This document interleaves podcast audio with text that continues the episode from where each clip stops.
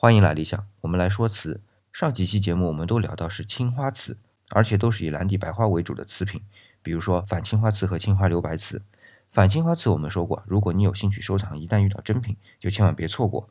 那么青花留白瓷也是一样，也是极其罕见的瓷品，只不过和反青花相比啊，稍稍普遍一点。既然说到收藏啊，我就多说两句。虽然理想自己是没有实力展开收藏啊，但是把知道的信息和大家分享，也许对各位有用。这反青花和青花留白从元代开始就有了，然后到明清两朝也都有烧制。我们说见到真品就不要错过，可不仅仅是指元青花，明清的反青花和青花留白也是一样。只要你有实力，见到就收，因为它们同样非常稀少，而且现在的市面上能够见到的价格都不菲，但价格是不菲，可元的反青花和青花留白还是价格最高的。那么怎么去区分呢？最主要的还是器型，元代的器型就是大饱满，这点和民族的性格有关。除了器型本身就是青花的颜色，苏玛离青的颜色相当深，有一种抠进瓷胎里的感觉。那么除了这两点，还有很多细节，大家都可以慢慢去看书去发现。我想啊，这就是收藏的乐趣所在吧。